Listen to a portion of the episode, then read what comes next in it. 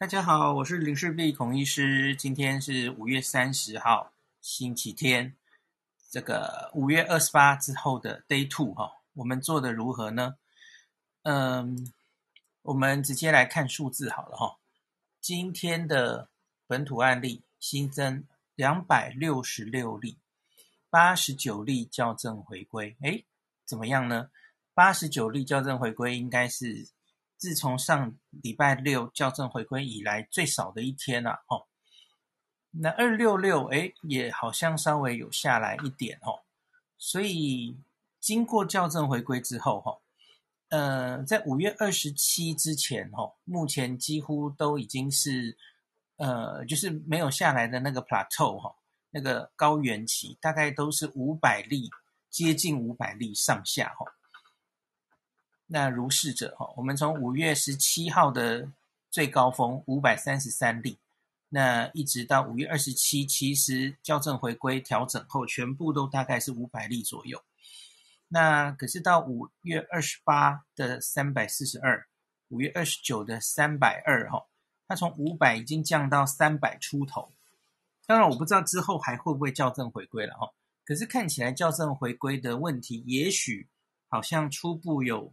越来越解决的迹象哈，因为这几天的校正回归这个通报的案例哈，也是越来越少了。像是我们看一下这个这九天来啊，一二三四五六七八天，sorry 是八天来，礼拜六开始哈，八天来的校正回归哈，这个今天应该是第一次。九天，对不起，我讲太快了。九天，昨天是一百六十六例嘛，好，今天的校正回归已经掉到一百例以下哈，所以看起来校正回归少的原的后果，就是代表我们可能会越来越接近这个可以从现在的确诊数看到发生的趋势哈，就是越来越接近趋势，可以看出它流行的状况。那这样子的话吼。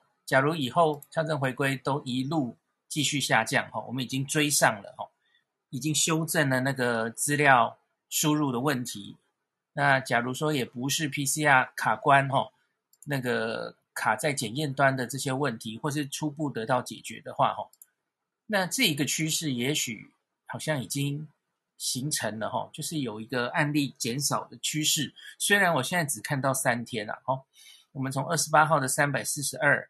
二十九号的三百二，那今天二六六，那明天也许会再加一些校正回归了哈。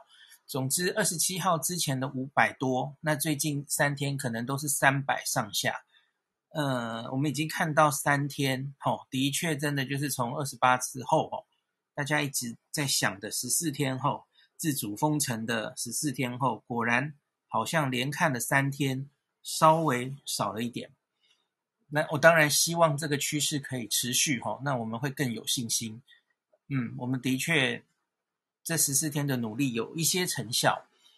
好，可是问题是有成效，有成效，其实我没有意外啦，大家不是一直都这样预测的哦。二十八号之后看，应该可以看到案例有一定的下降，可是下降的程度能下降到什么程度？这是现在开始重要的问题。我们之前的那个，我们不知道我们到底是做到了七十分、七十五分、八十分，吼，不知道。它的确下来了，可是它可以下到什么程度？它会不会又翘起来？吼，它可以一路往下吗？那是现在要看的事。那怎么决定？我们初步可能想看到六月十五哈，再两周。那这两周能看到多少呢？会如同之前我跟大家分享的，去年的纽西兰，那可以一路降到几乎清零吗？或是会像去年的澳洲，哦，它没有办法非常呃有效的往下哈，最后搞了三个月，它才逐渐清零，还是后面这个大家没有办法持续？呃，一定的强度哈，后面还会有别的类似别的万华发生哈，到了某些地方又发生了群聚，而让后面的案例又增加。我觉得非常难讲哦，这还远远不是大家可以放松的时候哦。那回到我前几天有跟大家分析的，我觉得其实就是我们到底目标是什么？假如目标是非常的希望一次成功哦，就此把这个再把它清零清回来哦，我觉得那个要的努力跟决心非常大。我不是很确定我们现在的强度够不够，因为大家应该已经看到新闻上。有很多令人担心的 状况哈，比方说传统市场又充满了人呐，街上又有些地方又多了人呐，吼，那或是某些地方又传出群聚哈，还是有这样的新闻嘛，吼。所以你假如这些东西层出不穷，然后一旦还是有人一直传出去哦，那当然不可能清零哦。虽然很多人努力的躲在家里降低哑铃数，可是假如在各地，它还是一直有传染发出去，那当然最后就会，唉，没有没没完没了，它就是持续的会一直病毒是有机会传出去的哦。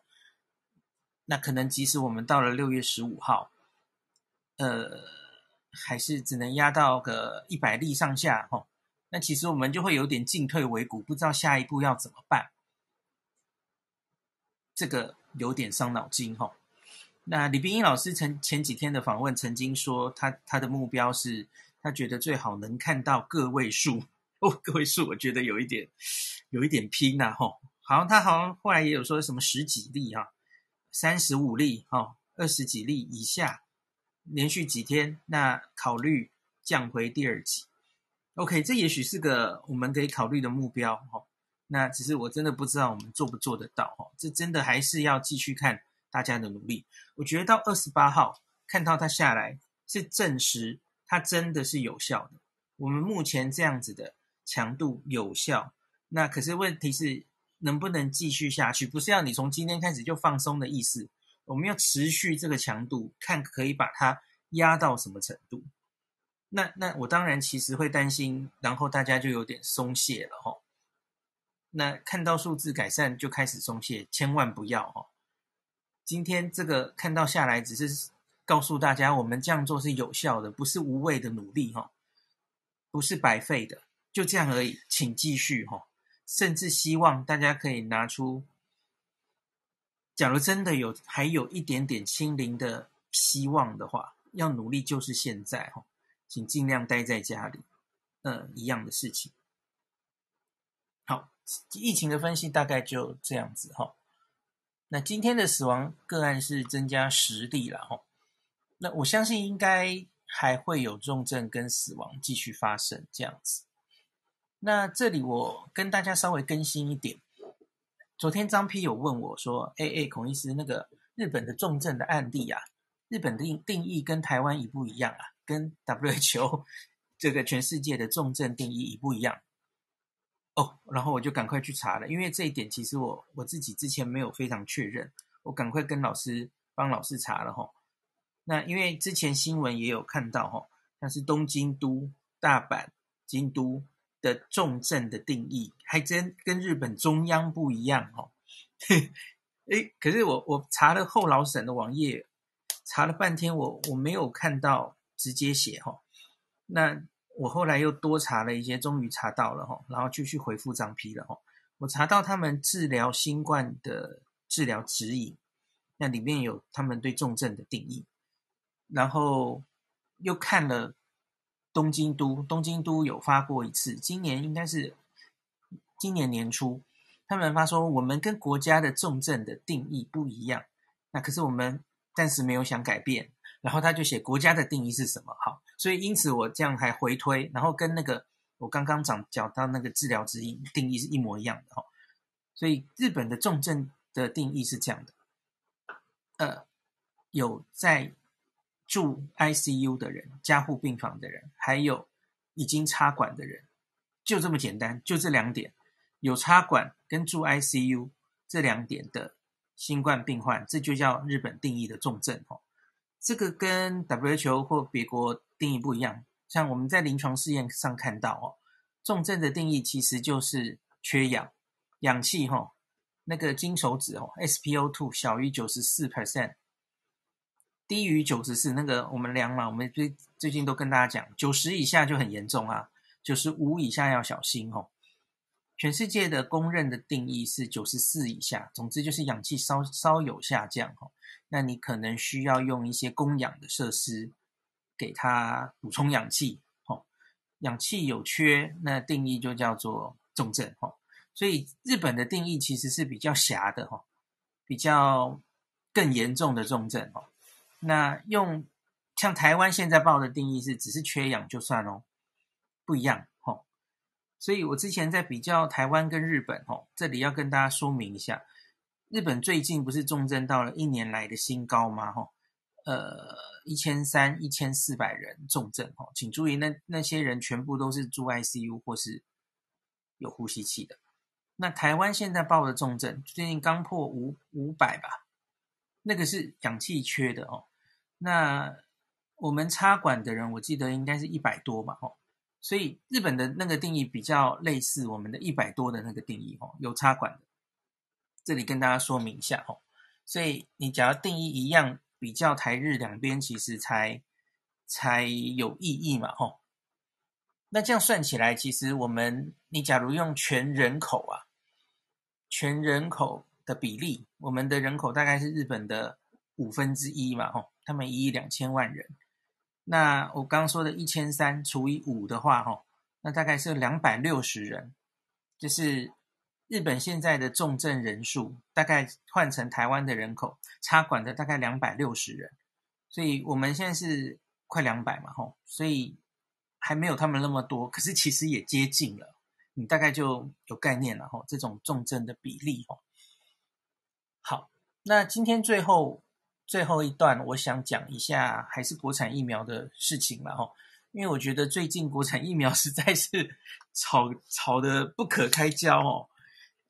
那所以我今天下午在脸书有发一篇呐，那其实都是我在呃这个 Clubhouse 或者 Podcast 跟大家讲过，或是。甚或是我更久以前，我在上一些专访的时候，但是我在伟汉的节目早就已经提过国产疫苗可能的问题。吼，为什么我会那么早就知道？是因为，因为这都是去年早就发生的事，在国家在安排，呃，就就如同美国 FDA，你要写写一个，这叫 guidance，然后告诉厂商说。我以后可能会怎么审这个新冠疫苗的时候，你其实就要有一个计划了哦。这不是厂商自己提哦，因为法规单位你要先跟他沟通开会，说，因为这是一个新的疫苗，大家都不知道该怎么做，所以他们当然考虑了非常多事情。那当时的背景就是台湾守得非常好，我们在国内可能不能做第三期哈。大家知道第三期要去流行病毒的地方做。那所以，如果这样的话，我们想做自己的疫苗，到底应该要求第一期、第二期，那要不要有第三期？吼，那人数各自应该是多少？那要规定出这些，那当然要参考一些国外的的，最最重要就是美国 FDA 嘛，吼，他们是怎么规定的？那我们要做出符合我们的国情，我们做得到的条件了，吼。那所以，我今天下午其实就澄清三个问题了，吼。有有很多人问说，国外疫苗也没有做完第三期就紧急使用授权呀？那国产疫苗只做完第二期就 EUA 会有什么问题吗？哦，这个很多人最近在辩论这些事哦，然后说国外没有人是做完第三期才才 EUA 的嘛？哈、那我这里要澄清一下、哦，我上礼拜有一集应该是讲的很快哈、哦，我说。国外是做完第三期才 EUA，错了，我口误了哈。可是你假如仔细听我整集，我不是这个意思，你应该听得出来，我指的是第三期要做到一定的程度，才会给你审的 EUA 哈。那包括什么？我们以美国 FDA 为例啦哈，你做完第三期，它需要你有一个初步的分析哈，包括什么呢？你你可以做到这个疫苗至少有五十 percent 以上的保护力，然后呢，打完第二剂以上是有效性。那另外打完第二剂，你要有平均追踪两个月的安全性资料，有这以上两个条件，它才让你送件 EUA 哈。那所以，不管是辉瑞、BNT、莫德纳、娇生、AZ，其实大概都是这样的哈。当然，AZ 还没送美国，正在送啊。他因为 AZ 其实是跟美国讲好了，他们是美国的这个临床试验做完，他们才送了哈。所以有很多人在传说，哎，那个美国没有把 AZ 审过去啊，这是美国人不要的疫苗，这也是错的。因为美国本来就是那个 AZ 之前都是在英国、在南非做的嘛，哈，然后在英国已经批准。可是因为 AZ 在美国也有一个三万人的临床试验，那 FDA 一直都在等这个出来，然后他们才送，哈。这是他们的默契啊，所以它并不是美国没审过的疫苗了哈。这顺便跟大家澄清一下哦。那整个第三期要完全收尾，是需要长期追踪的。那比方说，我们就以辉瑞 BNT 这个临床试验来说，那个临床试验计划是说，它大概要二零二三年的四月六号，它才会结束这整个研究。为什么呢？因为它这个。会受试者哦，一般来说要再追踪个两年哦，它有长期的安全性，那还有一些追踪哦，它最后完成要超过两年，所以当然不会等到第三期做完才 EUA 了哈，EUA 就是紧急授权嘛，要解决这个疫情，只要判断有足够的资料显示这是利大于弊哈，这个疫苗应该有一定的安全性跟有效性，就可以紧急授权，好，好。那所以这些疫苗是有一个蛮大规模的第三期，然后做到有一定的初期的成果，他们就会 EUA 哈。那台湾现在的第二期不太一样了哈。那我之前有说，全世界这一年来做完第二期就直接 EUA，就只有中国跟俄罗斯。这里我再补清楚一点哦。呃，我今天在脸书下面我有把中国跟俄罗斯哈，他们各自第一期、第二期是做多少人，有写上去哈。其实差蛮多的哦，因为第二期本来就没有要求需要非常多人，那这这几个哈都没有超过一千人，像是俄罗斯是最夸张的哈，俄罗斯史普尼克五号哈，去年中是震撼全世界，因为前面都没有听说他们在做疫苗，然后他们一开始就是普丁，普丁直接宣布，哎，我们有疫苗。而且他一开始还是说上市哦，直接上市，吓到大家哦，那什么临床试验资料都没有哦。好，后来普丁说回来了啦，他就只是说 limited use，就是类似紧急授权啦哈。那后来他们就把他们的第一、第二期合并的临床试验公布了啊，也有发表在 Lancet。好，这第一、第二期只有七十六个人。所以当时欧美其实大家都是舆论大哗哦，这 什么东西呀？做这第一、第二期，然后就马上就上了哈，就让大家可以打，让他们俄罗斯国人可以打。那当然，他们后来还是进行了一个四万人的第三期了，那是后话。好，那其他的中国疫苗呢？我很快的念给大家听啊。科兴是第一、第二期，它总共七百四十三个人，哈，这人数还算多。那另外一个中国军方的 Casino 康希诺生物，它也做了一个腺病毒疫苗，这个是六百零三人，哈，它的第二期。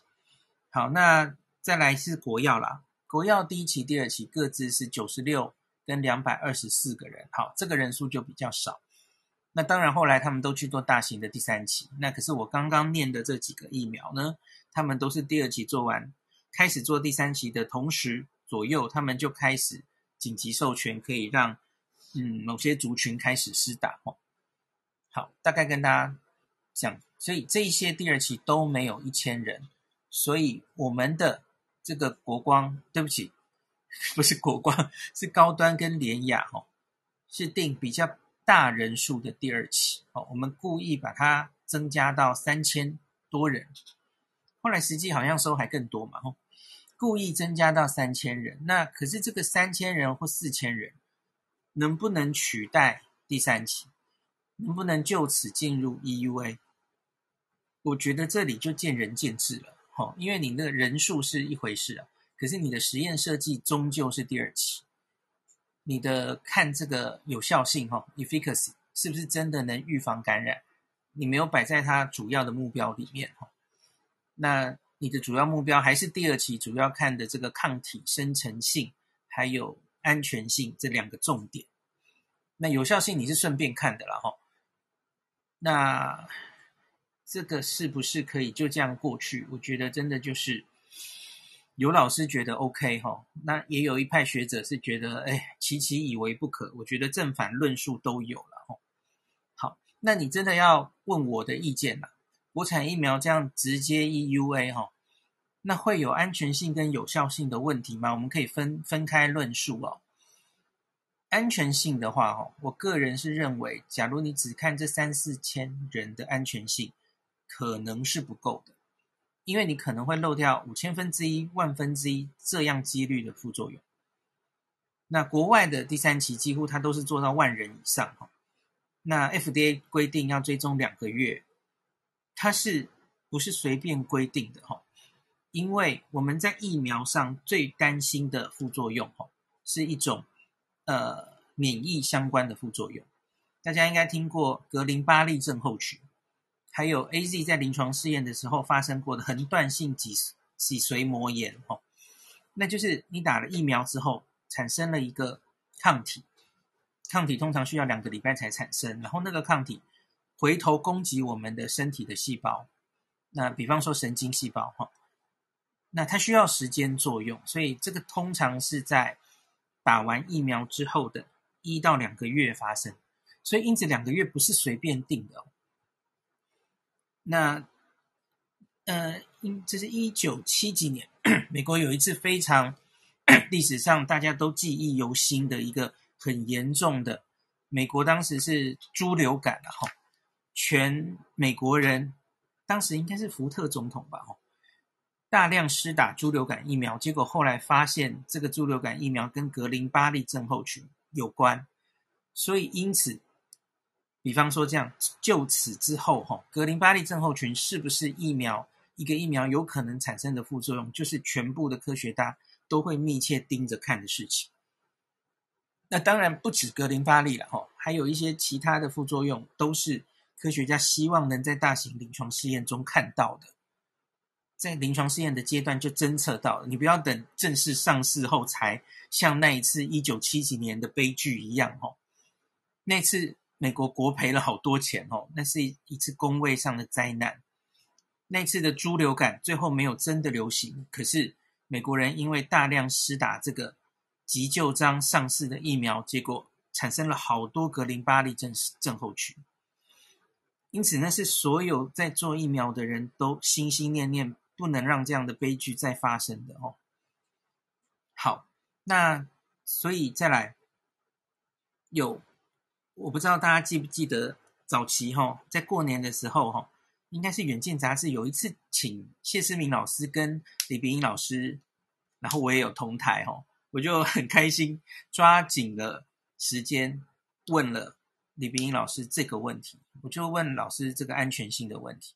老师当时是这样回我的哦，他说有一有一些副作用哦，那个十万分之一的副作用，稀有的副作用，你即使做了万人的临床试验，你其实也是侦测不出来啊。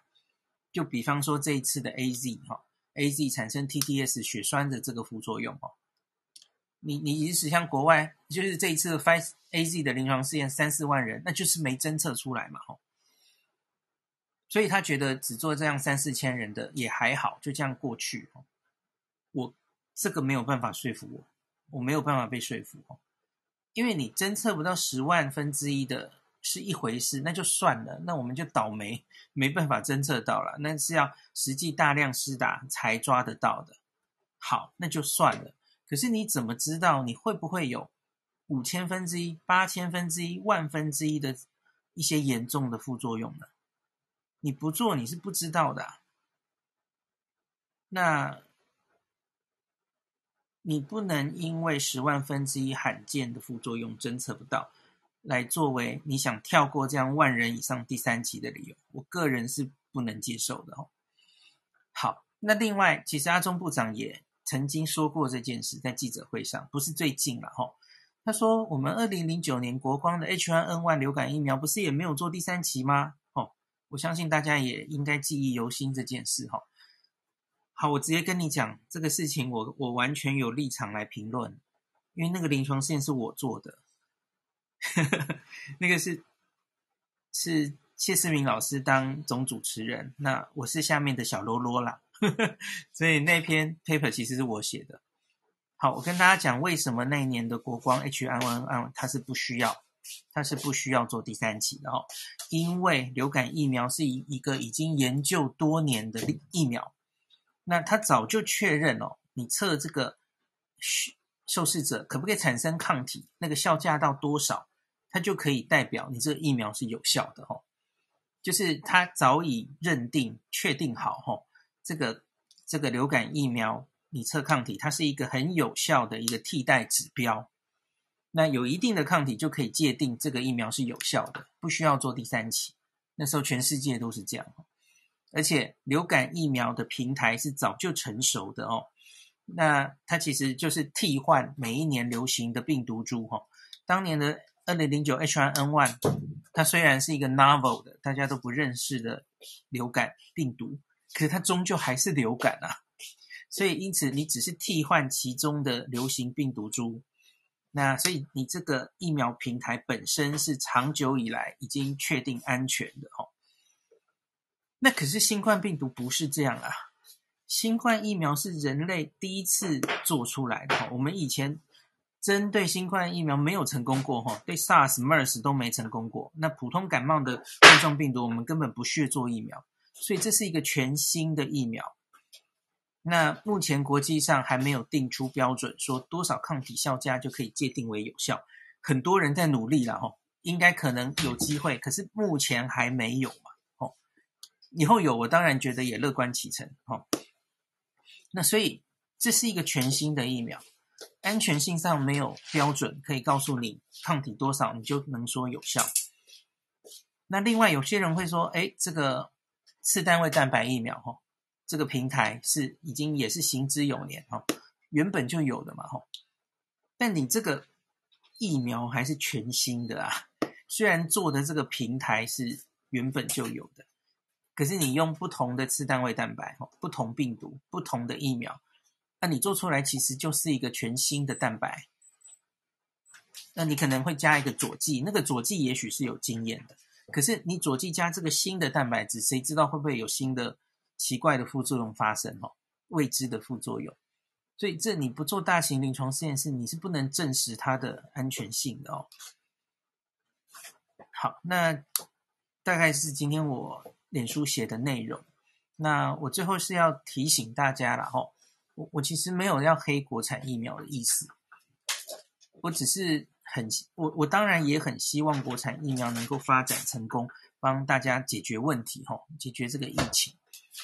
那我只是要说，有一些人在发出，有一些学者哈、专家，目前规划针对目前规划做完三四千人这个第二期，我们就送 EUA，的确是有些学界师长们是忧心忡忡的。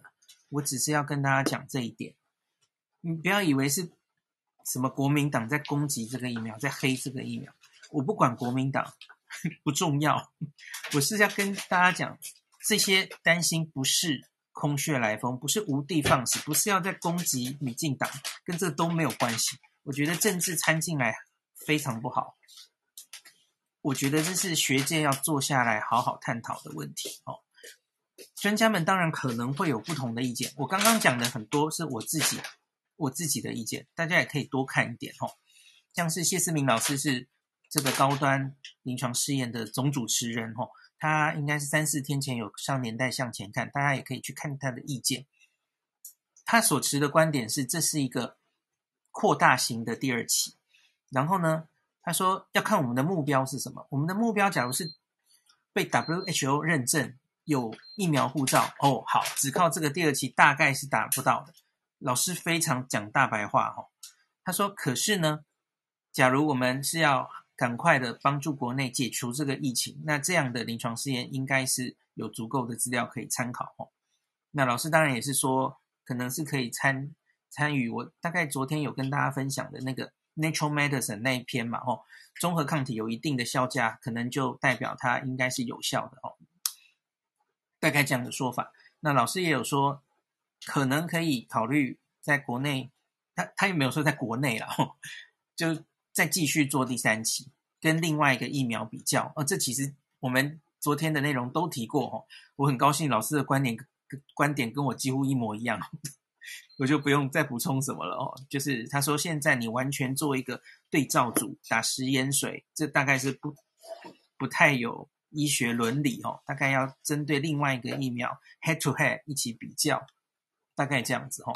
那你要做到那个第三期的话，你的疫苗大概才可以外销，然后你大概才可以被 WHO 认证哦。这是那这其实不是冲突的哦，这这是。这可以平行进行的嘛？第三期还是该做，那可是第二期是不是这样？我们在在国内可以先 EUA，他觉得是可以探讨的了吼。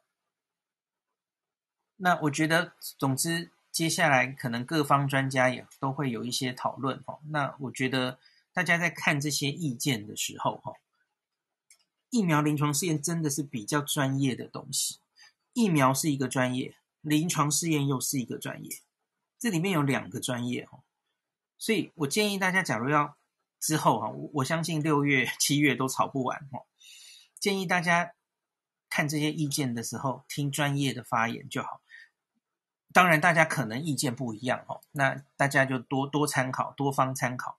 那不要看一些奇奇怪怪带风带风向，连事实都讲错的一些消息哦。那我我不会说我讲的都一定对。我当然也有可能错，我算什么东西？哈，我觉得大家可以多去看看李炳老师、黄立明老师，哈，然后苏育仁教授，然后之前针对这件发言还有几位我很尊敬的老师，比方说是药界非常权威的谢妍瑶教授，哈，和信的谢妍瑶教授，还有台大临床试验中心我以前的老板，哈，陈建伟老师，哈，从美国回来的陈建伟老师，他也投书写过。这个我们台湾直接略过第二、第三期，直接紧急授权是很奇怪的哈。他他觉得一定要做第三期，我觉得大家有兴趣都可以把这些文章找出来。我在 Podcast 会把链接附给大家哈，给大家参考。这些老师们的担心不是空穴来风，也都有道理。那可是我觉得。就是一个扩大型的第二期，哈，是不是能够有一定的证据让我们直接紧急授权，也有一定的道理，两边都有，哈。那我觉得大家就是多看。那我个人啊，最后一点心里话，我我觉得我倒没有非常担心这件事，诶，我其实没有，因为怎么讲呢？我觉得大概就是剧本会这样进行了，哈。那个，假如我们六月的哈这个临床试验出来，我当然也很期待它的数据哈。假如可以看到非常好的综合抗体，然后诶安全性也非常不错哈，没有看到特别的安全的问题哈。那比方说发烧的比例哦，头痛的比例，我很我很期待它跟 AZ 这些 相比之后，诶会不会副作用比较少？可是这个抗体甚至更好，我觉得有可能。因为 Novavax 这个次单位蛋白疫苗哈，保护力高达九成，副作用看起来没有 AZ 这些疫苗大诶。诶，我我很期待啊，我很期待。那所以我们先看报告嘛，大家也不要在这边嘴炮了哈。等到这两家报告出来，好，那我觉得接下来大概了，假如是这个资料很好的话，我相信它会通过台湾的紧急授权哈，EUA 就上市开始试打。那也许是七月底或八月初。那虽虽然尽管这个学界有一些人，哦，包括我自己，可能有一些担心，可是我相信大概就会这样做了。那，嗯，我相信蛮多人会愿意施打国产疫苗的，因为这从来就是科学，疫苗不单独是科学问题，哦。我觉得蛮多人其实也对我们的国产疫苗是有一定的寄予厚望，而且也很有信心。所以，因此，我想他会打得蛮快的。其实，然后很多人施打之后呢，他就马上会有非常大量的安全性跟有效性的资料了。哦，所以其实反正就这样了哈。他假如没有出现啊，我我我们我不知道是不是杞人忧天了哈，学理上有一些可能副作用的问题哈。假如他一切都很安全哈，都都很好哈。虽然你讲很难听，这也许就是全民在做第三期了哈。好，反正就是要这样发生了吧。那有人会愿意打，那你你很在意的话，那你就先不要打它哦。有人愿意打，然后诶，为大家产生了很好的资料，假如都安全都有效的话，哇，那我对国产疫苗的疑虑也解决了。因为虽然你没有做第三期，事实上你等于也做了哦。就你有大量的在 real life 中施打的资料哦。好，那那时候也许需要的话，我也觉得去打也没什么问题哦。我觉得大概事情就会往这里进展。那关于大家再来担心的那个，那那以后到底可不可以打完这个，可不可以出国哈？我也跟大家讲过了啦。我我觉得不是太大的问题了，就算不能受到 WHO 认证，我觉得一个一个国家去谈，其实是可能办得到的嘛哦。我们常去的国家、常来往的国家、友好的国家啊，不就那些？跟日本谈谈，跟泰国谈谈，哈，跟 跟美国谈谈，哦，哎，接受我们的这个疫苗好吗？我觉得应该不是太大的问题吧。嗯，总之，大概这一些就是我我对国产疫苗目前的一些解读，哈。那我我也会把。美国 FDA 这个紧急授权的那个详细的文件哦，附在今天的 Podcast 给大家参考。最后，最后补充一点哦，美国它，我刚刚有说那个条件了哈，我补两个它的条件，嗯，这两个可可能可以再说明一点点哦。它其实没有清楚的规定说到底第三期要做几个人。他只是说，他希望看到这个有效性哦，可以大于五十 percent 嘛。那另外是他说这个安全性哦，他需要你非常完整的资料，大于三千人。他有写出三千这个数字，我觉得三千这个数字，也就是为什么我们这个国产疫苗扩大到三千哦，是因为三千，就就就因为美国有这个条文。